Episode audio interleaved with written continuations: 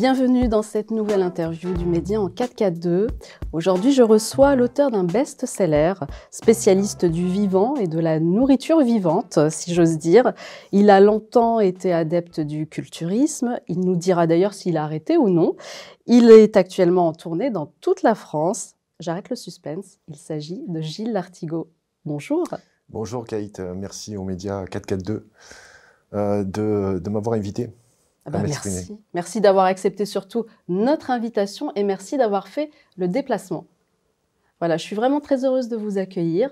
Alors, euh, c'est parti pour une heure d'interview. On parle souvent de votre physique atypique pour quelqu'un de végétarien. Je rappelle que vous venez du monde du culturisme, du monde aussi du métal. Euh, il est vrai que vous êtes à l'inverse des stéréotypes qu'on se fait généralement de quelqu'un qui prend soin de son corps, qui ne mange pas de viande. Est-ce que cela vous agace qu'on vous rappelle systématiquement euh, ces remarques, qu'on vous fasse ces remarques sur votre physique? Euh, C'est bien de, se rappeler d'où l'on vient. Voilà, pour savoir où l'on va, il faut savoir d'où l'on vient. Donc je renie pas, tu dirais, tout, mon parcours, mais je vais faire trois petites rectifications parce que vous m'avez mis dans trois boîtes différentes ne sont pas forcément les bonnes. Euh, vous avez parlé de culturisme. J'ai jamais fait de culturisme. Un culturisme, c'est un sport visant à se produire ensuite sur scène, comparer les physiques. Moi, j'ai fait de la culture physique. J'ai la grande chance d'être en Californie euh, lorsque j'avais 18 ans. À Venice Beach, Californie, je pousse euh, la porte de la salle de gym, fameuse salle de gym, de Gold Gym. Et là, je tombe nez à nez sur Arnold Schwarzenegger. Euh, donc euh, ça a été une période de, ma vie euh, assez incroyable parce que j'étais complexé par ma maigreur. J'ai un physique donc ectomorphe, peut-être on parlera de, physique et, de santé pendant cette entrevue. Donc longiligne et clairement en sous-poids. Et donc suite à voilà, cette rencontre et cette passion pour la culture physique, avec cette, ce précepte de no pain, no gain, donc pas d'effort, pas de résultat, ça m'a appris cette notion de, l'effort pour progresser. Et surtout, ça m'a appris à bien m'alimenter. Donc je me suis euh, intéressé euh, très tôt à l'alimentation, lorsque j'avais donc 18 ans, et j'ai passé comme ça un diplôme euh, de, nutritionniste à l'époque, donc aux, États-Unis, pour mon compte personnel, par rapport aux connaissances que je voulais acquérir pour justement prendre un petit peu, je dirais, de, euh, kilos, si possible de kilos de muscles, pour fortifier euh, le physique, parce que, quoi qu'on en dise, lorsqu'on est un homme, euh, on aime bien avoir, être fier aussi de son physique. Je pense que lorsqu'on est une femme également, mais moi je parle en tant que, que, mâle, hein, Kenka, et, avec cette, expérience voilà, du, du, physique, donc lié également à l'alimentation. Ensuite, vous m'avez mis dans la boîte du végétarien. Donc, je ne suis pas euh, végétarien. Je ne suis pas végan. Je me classe pas euh, selon un mode alimentaire. C'était la première phrase en fait de, mon premier livre, Hit. Donc, euh, voilà, j'aime pas qu'on compare le mode alimentaire de, certains parce que l'alimentation, ce n'est pas un dogme, contrairement, je dirais, au, au véganisme, qui lui n'est pas un mode alimentaire, qui est un combat visant euh, à abolir la souffrance euh, animale et l'exploitation de l'homme sur, sur les animaux. Euh, donc voilà, je ne suis pas végétarien. Il est vrai que je consomme plus de viande depuis 10 ans, mais ça, je l'ai expliqué de nombreuses fois. Suite à mes enquêtes d'investigation dans le milieu de l'élevage industriel et des abattoirs, j'ai vu des choses que je n'aurais pas dû voir. Et en fait, je ne mange plus de viande, non pas par, rationalité, mais par émotivité. Voilà, j'ai ces images-là qui, pour moi, ont été des traumas. Donc peut-être qu'un jour, je serai amené à, manger de la viande parce que, je peux le dire et le proclamer haut et fort, la viande euh, ne donne pas le cancer. J'aimerais qu'on comprenne en fait d'où vous venez, voilà, qui vous étiez avant? Alors vous avez parlé de votre parcours aux États-Unis, vous avez également vécu au Québec, je crois, et j'aimerais en fait savoir, parce que vous avez, vous avez fait partie euh, du... vous avez été quand même dans le milieu de la musique, donc c'est un milieu qui est assez euh, pailleté, on va dire. Vous avez eu une vie, un rythme de vie assez effréné. Comment on passe-t-on d'un rythme de vie euh, à 100 à l'heure à un rythme de vie beaucoup moins effréné, euh, plus respectueux peut-être de l'environnement, au plus près du vivant Voilà, quel a été l'élément déclencheur à tout ça? Vous avez dit ça fait dix ans que vous ne mangez plus de viande. Voilà, qu'est-ce qui alors, il y, a des événements qui se sont passés euh, dans ma vie, notamment en 2007. Donc, j'ai dirigé un groupe de communication assez important dans le sud-est de, la France. Et euh, j'ai subi en fait de malversations par rapport à certains associés qui m'ont en fait ruiné, qui ont, où j'ai perdu en fait tout mon capital que j'avais accumulé depuis 20 ans. j'ai perdu toutes mes sociétés et je me suis retrouvé purement et simplement à la rue voilà, caution personnelle au niveau des banques, etc. Vous vous retrouvez en tant que chef d'entreprise, ça il faut quand même être, en être conscient, sans allocation familiale, sans aide d'ailleurs jusqu'à aujourd'hui. Hein, moi là je suis un auteur indépendant, sans aucun conflit d'intérêt. Euh, en principe c'est quelque chose que je dis en début d'entrevue. Donc euh, voilà, je reçois aucune subvention, je suis libre euh, de mes propos. Donc ça a été une rupture brutale lorsque voilà, on est un jeune entrepreneur très dynamique, notamment à l'époque des startups où j'ai créé pas mal de sociétés dans, ces années-là. J'ai commencé à travailler très tôt, euh, à partir de, 19 ans, lorsque je suis revenu en France, j'ai commencé à travailler avec mon père, notamment dans le domaine de l'imprimerie. Euh, j'ai créé euh, des unités qu'on appelait à l'époque la PAO, publication assistée par ordinateur. Quand je dis ça, j'ai l'impression d'être vraiment un ancêtre. Quoi. C'est, on est passé en fait d'une euh, du plomb, hein, la typographie, euh, l'imprimerie traditionnelle, donc au, début du siècle, euh, cette publication assistée par ordinateur. Donc très tôt, j'ai été féru en fait de nouvelles technologies. Et, donc j'ai créé pas mal de, de, startups, notamment dans les débuts des années 2000. Et lorsque vous perdez tout, lorsque vous vous retrouvez à la rue, c'est dur de le dire, mais c'est là où vous retrouvez un semblant de liberté.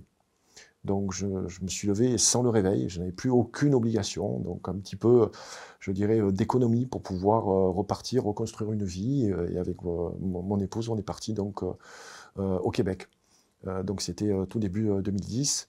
et on a vécu des années incroyables là-bas et on s'est posé la question, voilà, comment on va aujourd'hui payer notre vie Et on a choisi d'écrire notre, par rapport à nos enquêtes, d'exploiter le, vécu euh, et de mettre en avant le lien entre, entre l'alimentation euh, et le développement de, nos maladies. Et euh, lorsqu'on a commencé à travailler en fait ce, projet, qui à l'époque ne devait pas être un livre, en fait, ce devait être un double album musical. J'avais certains musiciens célèbres qui étaient prêts à collaborer avec moi à ce, concept album. Hein, je, m'étais fixé euh, présomptueusement euh, de faire un nouveau The Wall, tu vois, de, Roger Waters. En tant qu'affaire, autant avoir des, références euh, ultimes.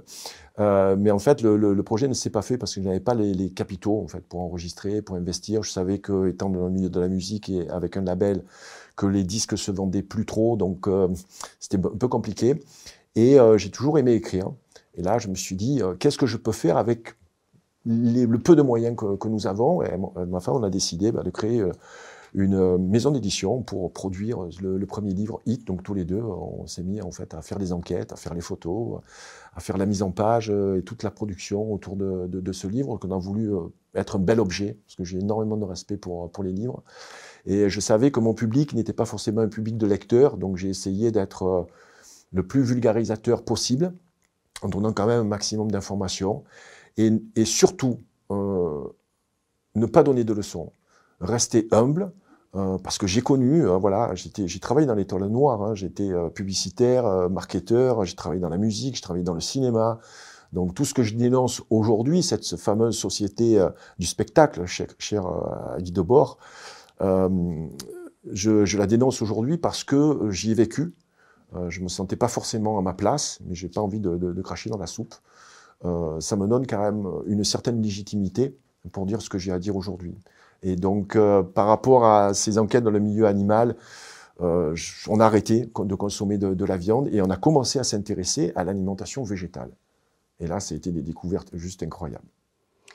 Et justement, en parlant de, de votre passage donc outre-Atlantique, ça fait pas très longtemps finalement que vous êtes revenu en France, d'après ce que j'ai entendu. Je suis revenu pour euh, promouvoir le, livre parce qu'il y a eu un décollage quand même assez fort et notamment à la fin de la première année où j'ai eu la chance d'intervenir auprès de, euh, à l'invitation d'Antoine Decaune euh, sur à l'époque le vaisseau amiral qui était le grand journal de Canal+. parce qu'il se trouve que là aussi, j'ai pas l'attaché de presse, j'ai jamais fait de promo c'est, euh, je dirais, un peu le destin qui m'a mis sur, sur ce chemin. J'avais offert le, ce livre à une jeune fille qui était la nièce, en fait, d'Antoine Decaune. Et euh, le livre lui a plu et il m'a invité. Donc, c'était fin 2014. J'étais sur le plateau avec Thierry Marx, un grand chef français. Euh, Et là, ça a été une exposition grand, grand public et ça a accentué tout le succès qu'avait récolté HIT, notamment par rapport aux réseaux sociaux. C'est pour ça qu'aujourd'hui, on a dépassé les 120 000 exemplaires. C'est grâce aussi à ce, cet éclairage au départ euh, voilà médiatique. J'ai fait ensuite Thierry Ardisson, etc. Donc connaissant les médias, je savais où j'allais m'exprimer et euh, j'étais entre guillemets le bienvenu, même lorsque je me fais un peu clasher par Michel Simès euh, et par euh, Pierre Ducamp également, avec Natacha Polony. J'étais celui voilà qui revendiquait euh, une consommation notamment modérée de, de viande. J'étais un petit peu le, le végétarien de service. et donc voilà, comme je me suis pas mal défendu, ça a donné de, de, de beaux duels en, en télé et je me suis aperçu qu'avec le tome 2, et je pense que je lui ai dit en toute amitié, je pense que c'est Nicole Delépine hein, qui m'a qui m'a poussé, euh, je dirais, derrière cette ligne rouge, parce que lorsqu'on parle de santé, euh, ben on parle de, de, de médication allopathique, et notamment du traitement du cancer, qui est un des, euh, je dirais, un des, sujets abordés dans le tome 2 qui, euh, qui est assez important. Et là, je me suis rendu compte que j'étais plus du tout invité. Voilà. Donc c'est porte close. Et pour quelle euh, raison justement? Pour Je pense que c'est euh, voilà par rapport à Nicole Lépine, par rapport à ce qu'on dénonce par rapport au cancer, euh, toute l'évolution de notre système de santé depuis les années 80, c'est effrayant en fait, le topo que fait Nicole Lépine. Mais pourtant, ça, ça fait, ce n'est qu'une petite partie en fait, ce n'est qu'une chronique comme vous les appelez de, de votre livre. Votre livre Alors, parle aussi de toute autre chose, donc oui. euh, pourquoi, à votre avis, il a autant dérangé? Alors, je vais rappeler juste le titre, c'est Hit 2 des morts et des vivants. Voilà. Ouais. Pourquoi il a autant dérangé Je pense que c'est, euh, on s'est rendu compte, donc, notamment avec les propos de Nicole Delépine, que, que en fait, les, euh, aujourd'hui, les médecins avaient perdu leur liberté de soigner, notamment par rapport au cancer, où c'est l'Institut national du cancer qui, euh, qui impose depuis le début des années 2000 des protocoles aux médecins, que le, le, les patients sont juste des numéros, sont des cobayes, rentrent dans des cases, des études euh, on pratique en fait des essais thérapeutiques avec des molécules innovantes sur des patients en fin de vie. Alors, en principe, le patient doit, être, euh, avoir un consentement libre et éclairé. Je ne sais pas s'il est bien conscient de, qui aujourd'hui nourrit en fait des études. Ce qui est scandaleux, c'est que ces molécules innovantes sont payées à un prix euh, qui est un prix maximum que le pays peut supporter. Là aussi, c'est des prix juste hallucinants. Ça ne rentre pas dans les budgets des hôpitaux euh, sont payés donc euh, en plus, et c'est la sécurité sociale qui les paye. Aujourd'hui, euh, nous payons les essais thérapeutiques pour les industriels, la sécurité sociale. Et, donc il y a des informations dont j'étais au courant avec, euh, avec, le premier livre.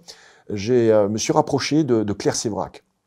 Je veux vraiment lui rendre hommage parce que c'est une personne qui était courageuse, euh, qui malheureusement nous, nous, nous, nous a quittés euh, et qui a mis euh, elle aussi en avant l'implication des lobbies, notamment dans, dans l'industrie pharmaceutique. J'aimerais rappeler quelques citations que vous mettez que vous mettez en exergue dans votre livre, quelques citations de Nicole Delpine, juste pour qu'on comprenne en fait. Mmh. Alors, il y a les médecins ont perdu leur liberté de soigner, le cancer, c'est l'empire des lobbies. Le prix de ces médicaments, vous l'avez dit, est scandaleux, mais le pire, c'est qu'ils n'ont pas de résultats. Les patients sont en droit de choisir leur traitement, mais ça encore, faudrait-il qu'ils le, le sachent. La chimiothérapie est un poison, mais un poison utile dans certains cas. Voilà.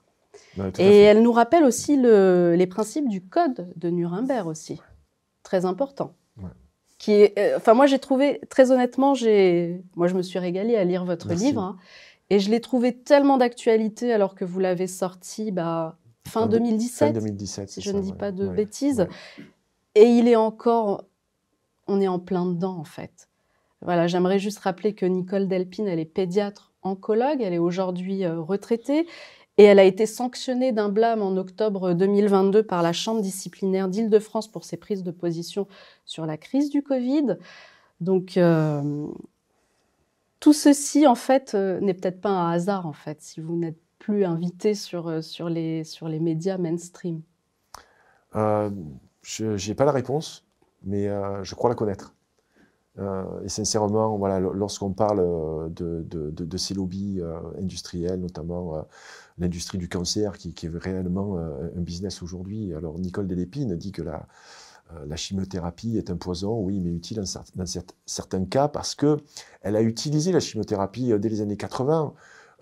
mais ce sont en fait des, des, protocoles qui étaient vraiment personnalisés ou individualisés par rapport aux patients. Et elle avait de bien meilleurs résultats que après les années 2000, lorsqu'on lui a imposé en fait ces traitements. C'est la raison en fait de son éviction et de sa mise à la retraite précoce. Hein. Euh, on a appuyé ça parce qu'elle le dérangeait en fait. C'était le, mouton noir. Elle ne pouvait pas concevoir en fait qu'on fasse des essais en fait sur des patients et qu'on n'utilise pas euh, le bon sens et la compétence en fait des médecins. Vous vous rendez compte qu'un rendez-vous euh, chez un, un, cancérologue en moyenne dure 7 minutes. 7 minutes, moins que chez un médecin généraliste. Pourquoi? Parce que lorsqu'ils ont définit votre cancer, vous rentrez dans une boîte avec le protocole, avec un numéro, vous passez euh, en chambre multidisciplinaire où il y a euh, euh, donc un groupe en fait de médecins qui vont étudier en fait votre cas, voir comment vous réagissez en fait aux protocoles qui sont imposés par l'Institut national du cancer. Alors je rappelle quand même que le cancer c'est la première cause de mortalité en France depuis 2004. Exactement, devant les maladies cardiovasculaires. Je voudrais qu'on parle un peu plus de, ce tome 2, comme je l'appelle. Euh, alors déjà, c'est un livre en noir et blanc, de très jolies photos, des photos qui sont difficiles à regarder pour certaines. Je enfin, en tout cas, c'est mon ressenti. C'est la raison pour laquelle il est en noir et blanc, en fait. Du papier recyclé, et puis un début avec euh, un mot inscrit en lettres capitales, mort, et puis ça se termine par un autre mot en lettres capitales, vivant. Expliquez-nous quel message vous avez voulu véhiculer. Euh, peut-être un message de prise de conscience, d'éveil. Euh, euh, j'aime pas trop, je dirais, utiliser ces, termes-là, qui sont plus utilisés dans, dans la spiritualité. Mais je pense qu'aujourd'hui, on a besoin d'être conscient que l'information ne nous est pas donnée. Il faut aller la chercher. C'est pour ça que je respecte des médias comme euh, le vôtre, euh, qui êtes courageux, euh, qui allait, qui en fait les valeurs fondamentales du journalisme. C'était quoi le journalisme? C'est d'aller enquêter, dénoncer, mais un journalisme indépendant. donc il y a beaucoup de conflits d'intérêts. Je tiens énormément moi à mon indépendance, vraiment. Même si c'est dur, j'ai toujours refusé les sponsoring. J'aurais pu vendre des extracteurs de jus ou d'autres choses au début de ma, de, du, du, succès de, de Hit parce que j'étais, euh, je dirais, euh, non pas harcelé, mais euh, contacté par de nombreuses marques, hein, parce qu'il y a aussi ce business qui se développe. tout autour de la santé et de l'alimentation. Et souvent avec des modes alimentaires qui sont quand même qualifiés d'extrêmes, en tout cas euh, qui suivent des idéologies euh, comme le véganisme, comme le crudivorisme aussi, avec cette idéologie du vivant, c'est-à-dire si vous cuisez un aliment, mon Dieu, vous allez perdre tout le contenu nutritionnel. Oui, mais c'est plus important ce que l'on digère que ce que l'on absorbe. Donc un aliment euh, voilà, cuit euh, à la vapeur et avec une, cuisson euh, qui va respecter je dirais, son, ses, vertus nutritionnelles, sont beaucoup plus digestes et beaucoup plus adaptés à, notre corps.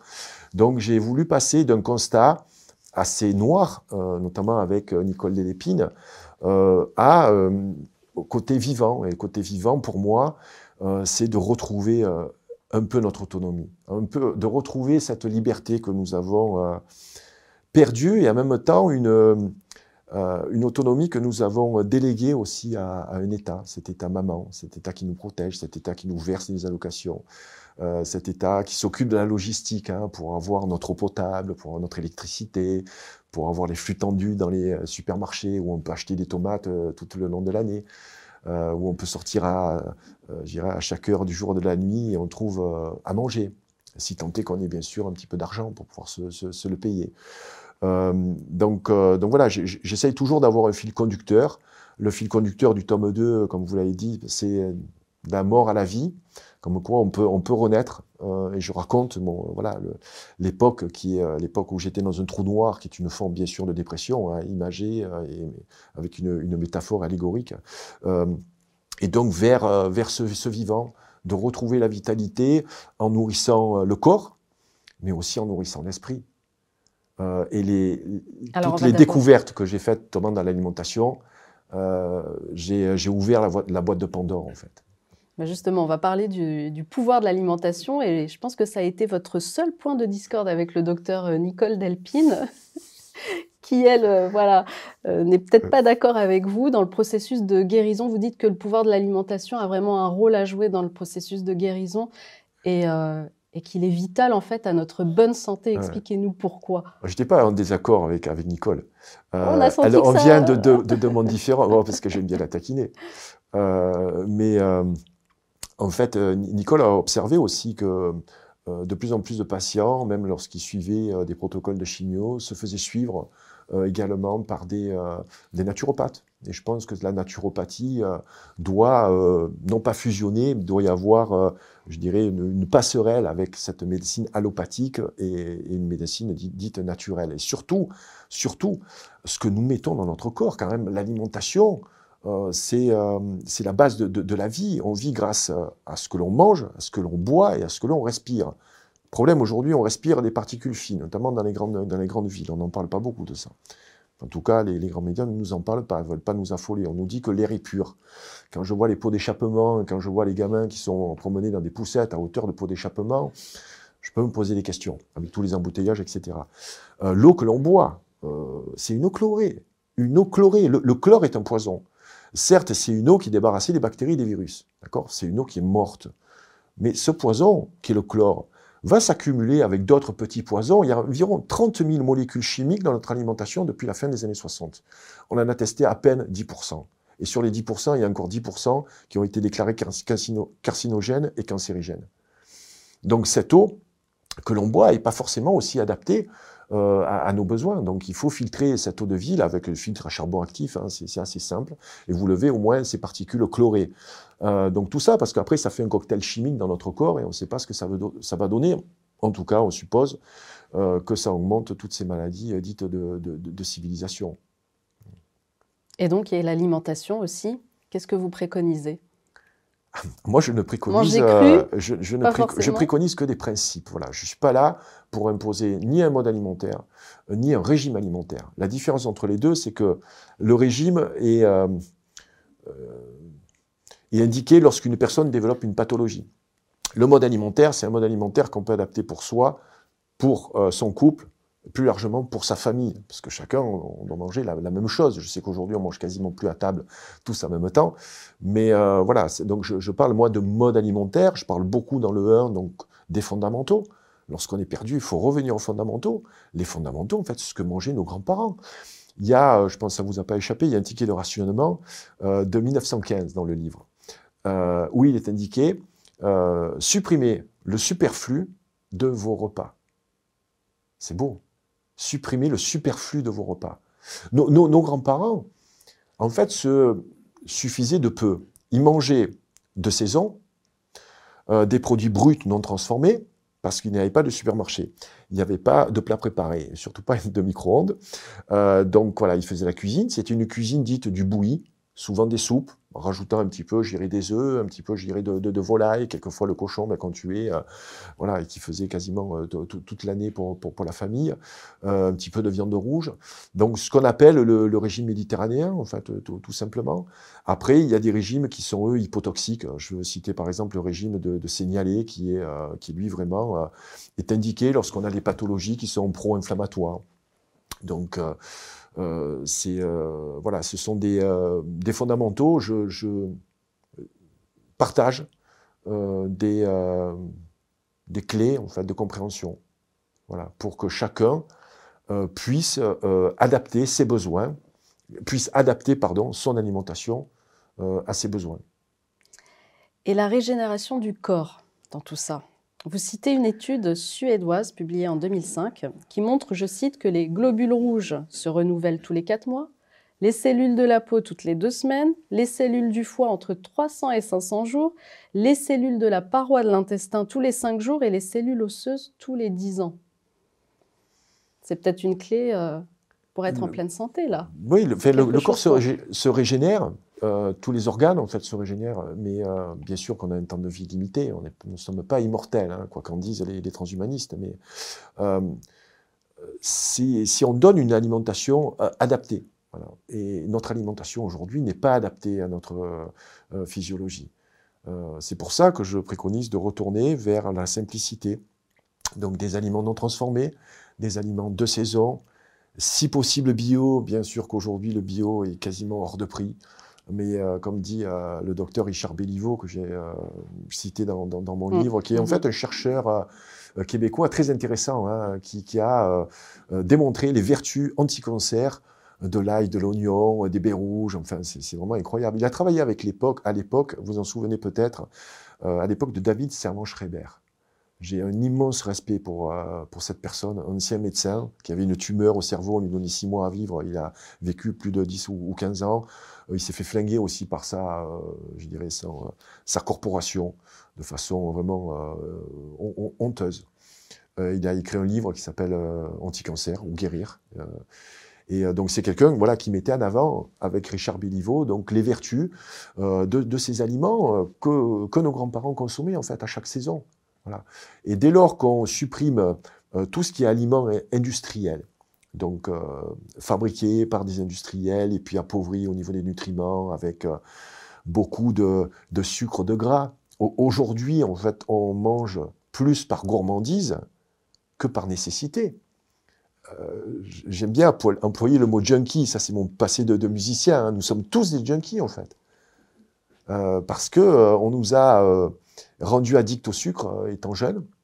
Et puis on a toujours connu, en tout cas les générations, notamment les milléniums, ont toujours connu cette, euh, cette alimentation industrielle. Mais si on revient euh, au mode alimentaire passé, quel qu'il soit, hein, qu'on mange des animaux ou pas, qu'on soit plus porté vers le poisson ou la viande, qu'on consomme encore du lait comme dans les pays nordiques, hein, qui ont encore ce lactase pour digérer le lait, ou pas du tout comme dans les pays asiatiques, enfin peu importe.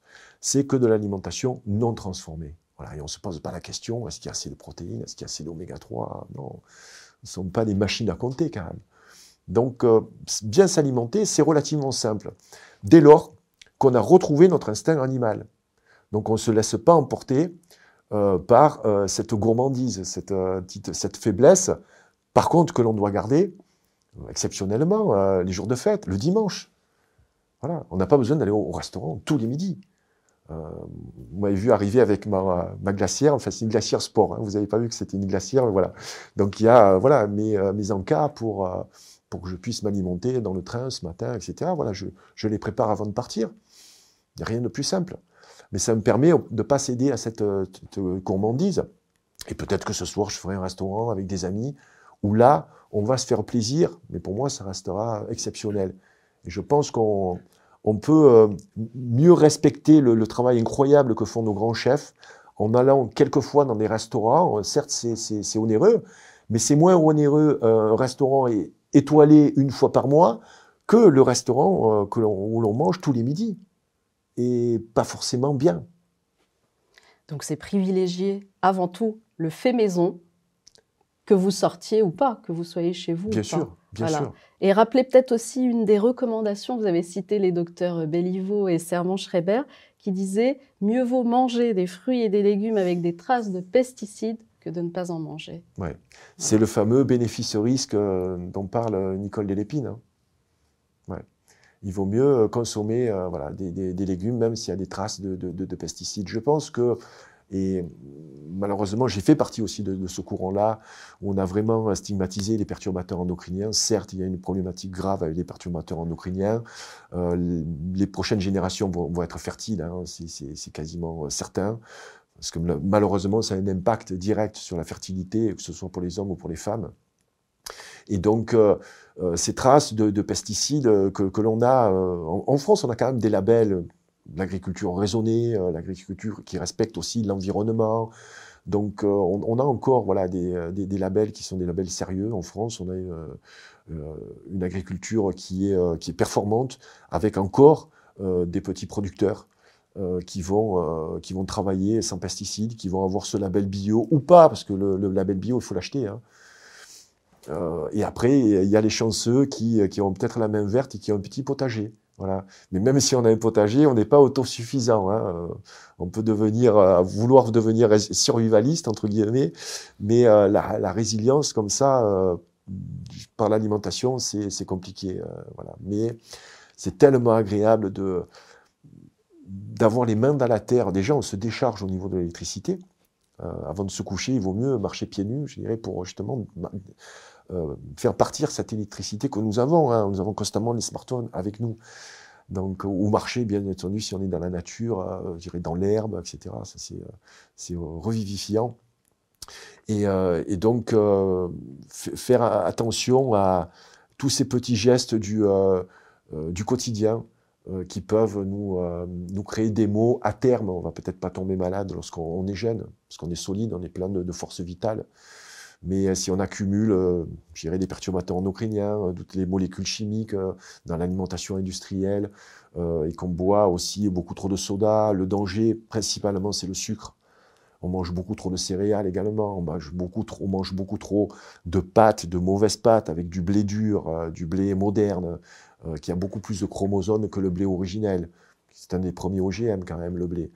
donc je vois le nombre de personnes le midi qui consomment le bon sandwich à la française.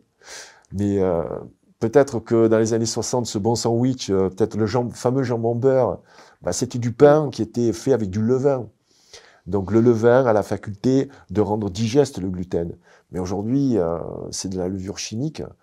donc le levain n'a pas le temps de, faire son travail. D'ailleurs, il n'est plus utilisé. Cette levure chimique n'a pas les avantages du, du levain. Donc on a du blé qui vont nous rendre notre intestin poreux. On va avoir de plus en plus de colons irritables, de maladies de Crohn, des difficultés à digérer. Et si vous avez un intestin comme ça qui est, entre guillemets, euh, faiblard, vous ne pourrez pas basculer sur du végétal ou du cru, parce qu'il y a beaucoup de fibres. Euh, et donc ces fibres-là, il faut pouvoir les digérer. Donc il y a tout un travail, euh, je dirais, en premier lieu d'éducation. Si je, je me fie à mon parcours, prise de conscience par rapport à la maltraitance animale, donc euh, je bascule sur, sur le végétalisme, ben, j'apprends, euh, je vais suivre des cours, j'apprends à cuisiner, euh, et très vite, parce que du jour au lendemain, j'ai plus pu consommer de viande. Donc j'ai perdu 10 kilos, c'était assez effroyable. Donc pour quelqu'un voilà, qui se sent tout le temps maigre, c'est terrible. Et donc petit à petit, bah, j'ai regagné après ces, kilos euh, lorsqu'on on, comprend en fait l'intérêt aussi euh, de l'alimentation végétale. On, peut, l'adapter. Mon adaptation s'est fait peut-être un peu trop rapidement. Donc euh, je suis toujours en fait en phase d'apprentissage. Il faut, je pense, environ deux à trois ans pour changer totalement d'un mode alimentaire type industriel à un mode alimentaire qui nous convienne et qui soit plus naturel. C'est très long c'est très long parce qu'il y a des aliments qui ne nous plaisent pas. Il faut après négocier, hein, soit avec son mari ou sa femme ou ses enfants également. Euh, donc en fait, l'alimentation est devenue un problème aujourd'hui. On a tellement de choses, on a affaire à tellement de, choix qu'il faut des nutritionnistes pour nous dire ce qu'il faut manger. Euh, que penseraient nos, nos grands-parents lorsqu'ils nous voient consulter des coachs de vie? Il y a des coachs maintenant qui nous apprennent à vivre c'est, euh, voilà, on vit une époque, formidable, comme je dis. Je voudrais qu'on parle de l'industrie euh, du médicament. Quel rôle, à votre avis, l'industrie pharmaceutique joue-t-elle sur la médecine? Parce que vous avez dit tout à l'heure qu'on était, enfin, beaucoup d'entre nous sont addicts euh, au sucre, mais moi je dirais aussi beaucoup d'entre nous sont addicts aux médicaments. C'est le cas j'avais fait euh, avec un groupe de, médecins euh, au début de, de c'était donc voilà, en 2014-2015, on avait fait un groupe de travail, euh, ils étaient une dizaine, et donc ils suivaient mon travail, ils trouvaient intéressant, et, notamment par rapport à des pathologies comme le diabète, des problèmes aussi au niveau de, de la digestion, des rhinopharyngites à, à, répétition, voilà. J'aurais dit, vous savez, bon, il y a des allergènes forts, il y a le lait, pour pas mal de raisons, il y a le blé, pour pas mal de raisons, mais avant tout, il faut demander à vos patients euh, ce qu'ils consomment. Voilà, qui, de, Demandez-leur, lorsqu'ils viennent vous, consulter pour une de ces pathologies, euh, leur mode alimentaire. Et euh, vous pouvez ensuite leur faire des, recommandations, par, exemple d'arrêter tous les produits laitiers, le blé, pour voir, parce que c'est les deux principaux allergènes, donc pour voir si on les enlève, s'il y a une amélioration.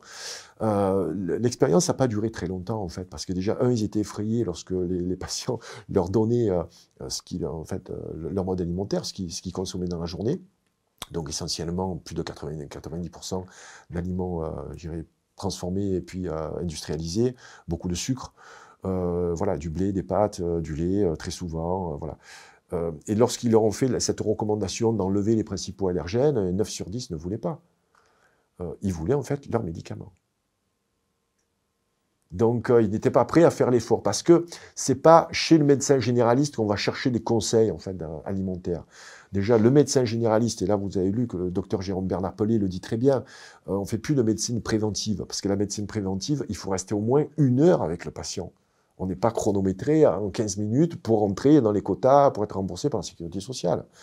Donc, euh, malheureusement, les médecins aujourd'hui sont devenus indirectement euh, des commerciaux ou des représentants des industries pharmaceutiques. Euh, d'ailleurs, ils les reçoivent euh, tous les jours dans leur cabinet. On appelle ça les visiteurs médicaux. Ce sont les visiteurs médicaux, en fait, qui vont informer le médecin de l'évolution de son d'un médicament ou d'une pathologie, etc. Parce que le médecin, une fois qu'il a son diplôme, à ma connaissance, il ne fait pas des stages de remise à niveau. Hein.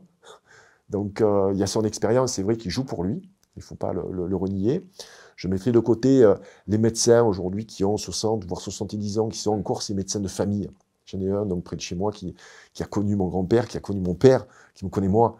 Donc euh, ces conseils sont précieux. Mais euh, encore lui s'intéresse à l'alimentation, mais c'est une démarche personnelle. Il faut aller voir donc un naturopathe, voire un nutritionniste. Hein. Si, si c'est pas un nutritionniste qui a été biberonné par Nestlé avec euh, je dirais, toute cette euh, propagande du lait, etc. Voilà, donc aujourd'hui, euh, c'est ce lien entre l'industrie pharmaceutique et, la maladie, voilà, est, évident. Alors actuellement, en France, on, on, commence à vivre une pénurie de médicaments. Et il y a aussi une espèce de chasse aux sorcières qui est menée contre les naturopathes alors, quelles seraient les, alternatives finalement? Je ne fais pas de politique, donc je ne peux pas avoir d'action politique. Moi, je pense qu'il faut s'occuper, euh, de, euh, des problèmes sur lesquels nous pouvons agir. Hein. C'est le stoïcisme, en fait. Voilà, donc, euh, euh, tout ça, ce sont des problèmes voilà, qui, sont, euh, gangrénés malheureusement par aujourd'hui ce, monde politique qui va, qui va à volo, quoi, qui ne s'occupe plus des intérêts de la nation, si tant est que, que la nation existe encore avec cette problématique de l'Union européenne, bien entendu.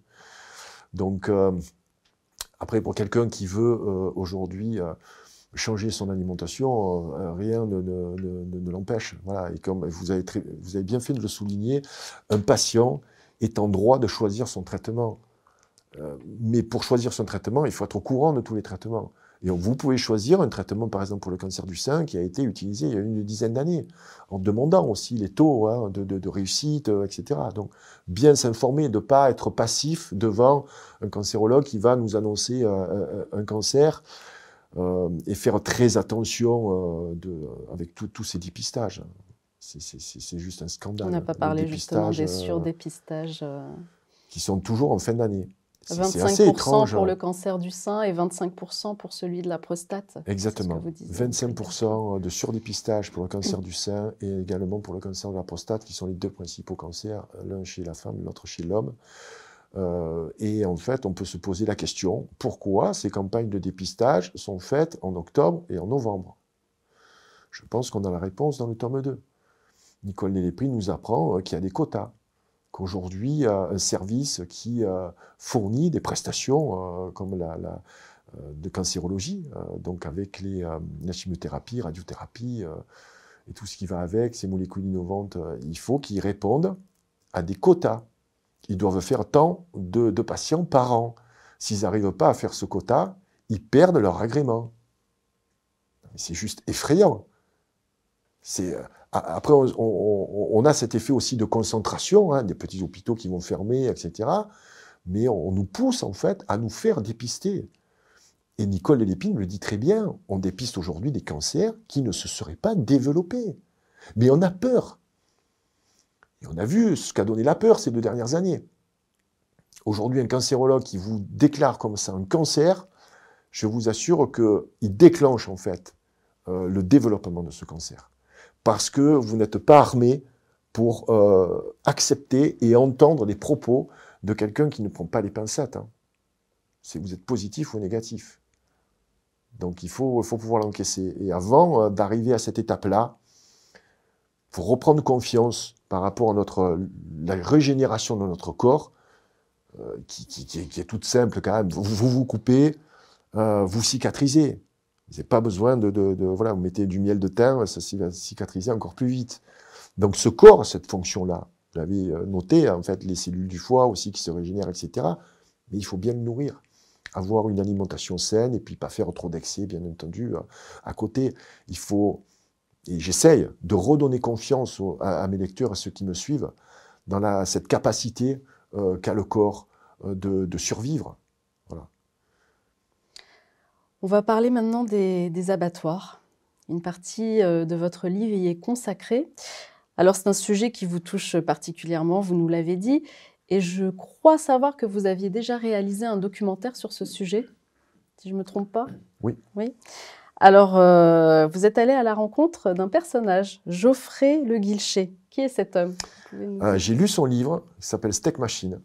Euh, c'est quelqu'un qui a une démarche de journaliste gonzo. Donc, il va s'infiltrer. il est allé se faire embaucher, en fait, pendant trois mois dans un abattoir, un grand abattoir, je crois, dans l'est de la France. Et il a décrit ce que euh, vivaient euh, les, salariés dans un abattoir. Et ça, c'est quelque chose qui m'intéressait parce que, bon, d'une part, je ne peux plus rentrer dans les abattoirs. Je pense qu'aujourd'hui, on me connaît, et puis avec ma barbe et puis mon physique, je ne pourrais pas passer inaperçu, malheureusement.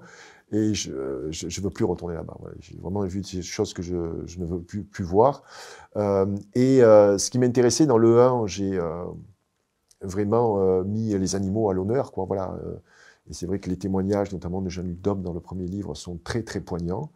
Euh, mais dans le deuxième, je voulais euh, euh, connaître en fait la condition humaine dans les abattoirs. Et Geoffroy Le Guichet a cette phrase incroyable dans son livre que je vous recommande, Steak Machine, un roman d'investigation qui, qui, qui, est percutant. Et il dit il n'y a pas de souffrance animale sans souffrance humaine. Ce que vivent les salariés dans les abattoirs, c'est juste je dirais pas que c'est aussi terrible que les animaux parce qu'ils n'en meurent pas, quoique certains euh, voilà, finissent en, mauvais état. Il y a à peu près 70% d'intérimaires dans les abattoirs. Et il y a surtout ce poste qu'on appelle le poste du tueur. Il y en a très peu dans les abattoirs, trois ou quatre, même dans les gros. Il faut quand même avoir un karma euh, sacrément euh, blindé pour pouvoir abattre comme ça des centaines d'animaux tous les jours. Parce que le reste, des salariés qui travaillent dans les abattoirs ne voient pas l'animal euh, se faire saigner, euh, ils voient juste euh, une, carcasse de viande, hein, chacun à un poste en fait, c'est le Fordisme. Hein. D'ailleurs, c'est Ford qui s'est inspiré des abattoirs pour créer sa, ligne et sa chaîne en fait. C'était, je crois que c'était à Saint-Louis, me semble, aux États-Unis. Et donc, Jean-François Le décrit très bien ce qu'il a vu en fait et la détresse humaine qu'il y avait dans, dans les abattoirs, le pourquoi euh, les, animaux, en fait, euh, étaient quelquefois maltraités. Parce qu'on peut se demander pourquoi il y a ces actes de maltraitance? Moi, je cherche toujours à savoir ce qu'il y a derrière, c'est backstage, euh, voir l'origine du problème. C'est un peu comme la maladie, traiter le terrain plutôt que uniquement le symptôme. Et j'ai appris dans son livre que, en fait, la seule problématique et le seul fautif, c'était la productivité.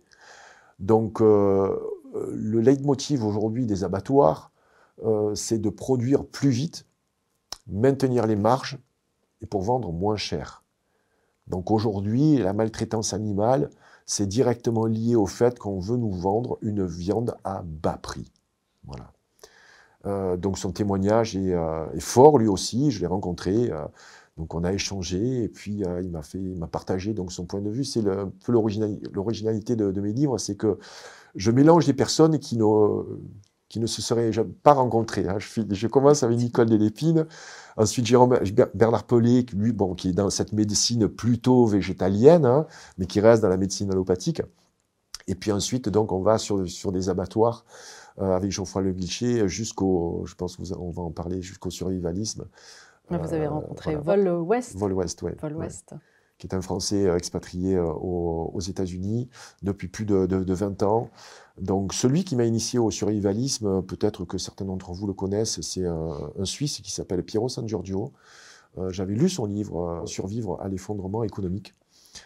C'était en 2010. C'était au début en fait de, mes enquêtes. et je me rappelle avoir lu, son bouquin et on vivait à, cette époque avec ma femme dans une cabane en, bois, dans, un petit village du Québec qui s'appelle Saint-Élie de Caxton, donc assez isolé. Et je me dis, mais en fait, ce gars-là, il décrit le survivalisme, mais en fait, c'est ce qu'on est en train de vivre. Parce que quand on a loué cette maison, on nous a dit faites des réserves. Donc attention, des fois vous n'allez pas avoir d'électricité pendant 2-3 jours. Oui, mais comment on fait pour chauffer? Ben, Regardez, on descend dans la cave, donc euh, tu te baisses parce que les Québécois étaient petits, tu vois, une cave qui devait faire 1m60, et tu avais un immense poêle à bois qui chauffait toute la maison. Donc du bois là-bas, c'est pas ce qui manque. Donc euh, ça m'a intéressé, cette démarche de survivalisme qui pour moi était une démarche euh, qu'avaient nos grands-pères aussi.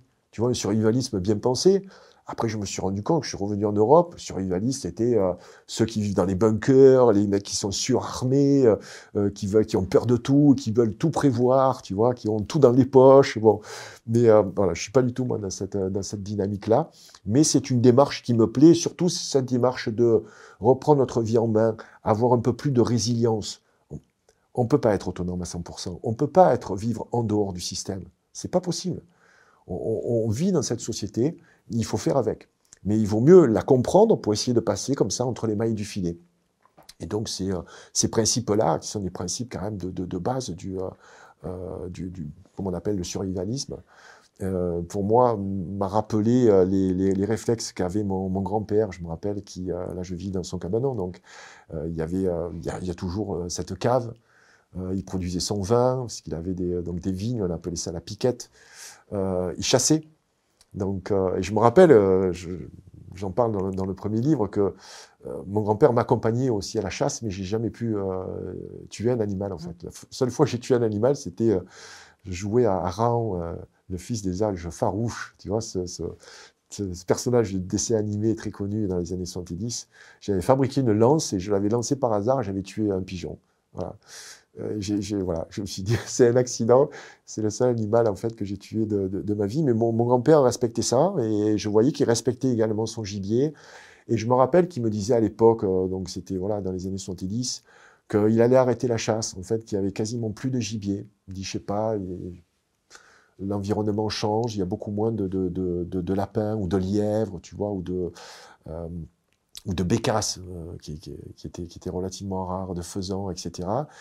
Et c'était le début également de ces chasses.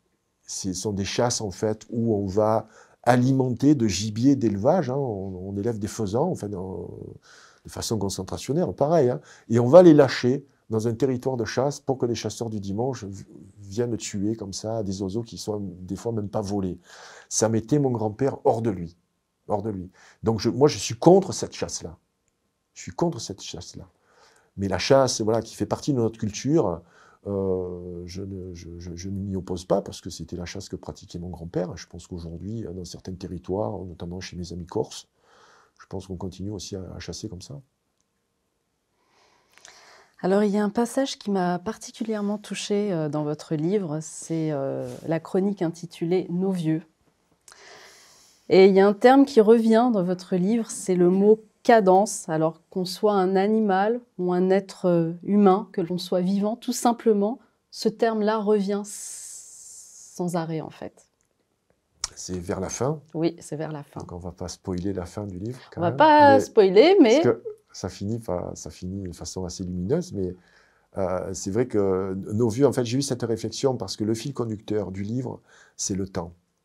Euh, les livres commencent aussi avec cette phrase euh, L'homme moderne a une montre, mais il n'a jamais le temps. Euh, donc le temps a été volé par nos sociétés modernes, ces sociétés toxiques où on va partir tôt le matin, certes on travaille moins, mais on va être, je un petit peu plus esclave d'un travail qui va être un travail souvent dans le sédentaire où on ne se dépense pas physiquement. Donc voilà, on est de plus en plus stressé et puis les rares moments que l'on a de détente, on va se distraire plutôt que s'instruire. Euh, et le temps, pour moi, euh, est peut-être même plus précieux que la santé, parce que ce temps est inéluctable. Euh, il faut, il faut en, prendre, en prendre soin, en être conscient, essayer de ne pas le gaspiller vainement hein, avec des personnes qu'on ne pourra jamais convaincre. Donc, c'est pas la peine de convaincre, quelqu'un. Il faut juste dialoguer et puis essayer peut-être de le séduire par, nos, arguments. Mais le temps, en général, lorsqu'on est une personne active, euh, le temps s'accélère. On ne le voit pas passer. Lorsqu'on a des journées prises par notre travail et puis par la passion, hein, quand on est en vacances, le temps file. Mais par contre, le temps s'arrête à un moment donné. Pas à la fin de notre vie, un petit peu avant. Lorsque on nous aura placés, par exemple, dans une maison de retraite, parce qu'assez souvent, les, familles aujourd'hui sont euh, séparées. C'est des familles qui sont euh, non pas décomposées, c'est non pas recomposées, parce qu'il faudrait supposer qu'elles aient été décomposées, mais des familles recomposées, donc des familles complexes. Et les parents, euh, au milieu de tout ça, ben, vivent plus, hein, je dirais, dans, la maison familiale, puisqu'aujourd'hui, 8 personnes sur 10 vivent en ville. C'est pas en ville qu'on a des, comme ça les maisons familiales. On les avait à la campagne, on gardait nos vieux, qui, qui étaient toujours utiles. Hein pour garder le plus petit, ou pour faire la vaisselle, ou pour ne serait-ce qu'être là, puis entretenir le bois. Euh, mais aujourd'hui, on les place dans des maisons de retraite, et euh, après avoir visité euh, quelques personnes, notamment un de mes plus vieux lecteurs, qui s'appelait Jean Chauvet, qui avait 101 ans, qui a lu I2, qu'on a rencontré, je ne vous raconte pas, le, vraiment le, hasard nous a mis sur la route donc, de ce centenaire. Euh, et on a parlé en fait de, sa vie, on a parlé de, I2. Et euh, je me suis rendu compte que lorsque on, allait le voir, euh, dans cette maison de retraite, le temps ralentit. Il y a beaucoup de personnes qui sont hypnotisées par, par l'écran de, télévision. Bon, ça, c'est pas que dans les maisons de retraite. Et malheureusement, c'est leur seule activité. Et il y a un ennui profond, en fait. On ressent cet ennui. Et lui, chaque fois qu'il nous euh, voyait arriver, je me rappelle, euh, avec Valérie, nous appelait les Canadiens. Je dis, mais, mais Jean, je suis pas Canadien, je suis Marseillais, moi. Il travaille à l'opéra, il nous racontait sa vie, en fait. Et je me compte que peu importe ce qu'on a fait dans notre vie, en fait, tous les biens qu'on a pu accumuler et tout, en fait, ce qui nous restera, nos seuls souvenirs, en fait, euh, sont ces moments passés dans, dans, notre vie où on a, où on a été heureux, où on a rempli quelque part notre, mission. En fait, nos souvenirs sont notre seul vrai patrimoine. Et en, fréquentant donc euh, Jean Chauvet, cette maison de retraite, euh, ça m'a donné euh, l'idée voilà, d'écrire de, sur, sur nos vieux. Mais nos vieux, c'est pas du tout péjoratif, hein. c'est très respectueux. Hein. Quand je dis nos vieux, j'en ferai partie bientôt. Donc, donc voilà, ce sont des personnes qui qui ont énormément souffert pendant ces deux ans. Et je, pense qu'il ne faudra pas oublier ce que nos dirigeants nous ont fait subir. Voilà, n'oublions pas. N'oublions pas. Je crois que le média 442 n'oublie pas. Je crois que vous envoyez régulièrement hein, des, euh, pas non plus. des, jolis dossiers hein, sur les positions de Michel Onfray, euh, les positions de certaines personnes qui, qui avaient des mots euh, juste incroyables. Même quelqu'un comme Noam Chomsky, euh, qui les voulait laisser crever en fait les non vaccinés, ne même pas les alimenter, tout ça. Noam Chomsky, qui est à l'origine en fait du livre donc la fabrication, du consentement, où il dit, où il décrit le mécanisme euh, de cette fabrication du consentement par les médias. Et euh, il s'est pas rendu compte en fait que ces deux années, en fait, ça a été le même mécanisme en fait, avec la peur en tout cas, j'ai trouvé que c'est un bel hommage que vous avez fait à nos personnes âgées, isolées. Cinq ans après, hein, parce que vous l'avez écrit il y a un peu plus de cinq ans, ce livre, c'est toujours un, bel hommage. Merci. Gilles, on rappelle votre actualité. Le hit de Tours se poursuit en 2023. Il a commencé en 2022. Oui. Je crois que le 4 mars, vous êtes à Monaco. Oui, et suivra euh, Nantes, sur Paris, Marseille, etc. Je vais faire à peu près une date par mois. Je vais étaler ça en fait tout, tout, tout, le long. Je vais faire des opérations spéciales là, pour les 10 ans de HIT, avec sans doute la sortie d'un documentaire euh, sur la genèse du, euh, du, livre, un documentaire qui s'appellera La jungle alimentaire. Donc c'est un terme en fait, qui, qui me colle hein, depuis, de, depuis 10 ans. et bien sûr, c'est toutes les émissions que je produis également sur le, mon club, dans mon club privé, là, le, le HIT Club. Très bien, bon, on suivra de très près votre actualité. Et vous êtes le bienvenu quand vous voulez. Hein. Merci beaucoup pour cette invitation euh, forte, agréable. Merci, à vous. Je vais vous inviter pour terminer euh, à signer notre livre d'or si vous êtes d'accord. Avec plaisir. Merci beaucoup, Gilles Lartigot. Merci. Je voudrais juste rappeler que le média en 4K2, c'est un média entièrement créé par le peuple et pour le peuple. C'est un média totalement libre. Nous ne bénéficions d'aucune aide ni d'aucun soutien, euh, d'aucun groupe que ce soit ou structure. Nous ne recevons aucun financement. Seuls vos dons sont notre unique soutien. Il était bon de le rappeler. Merci à tous et merci de votre fidélité. À bientôt.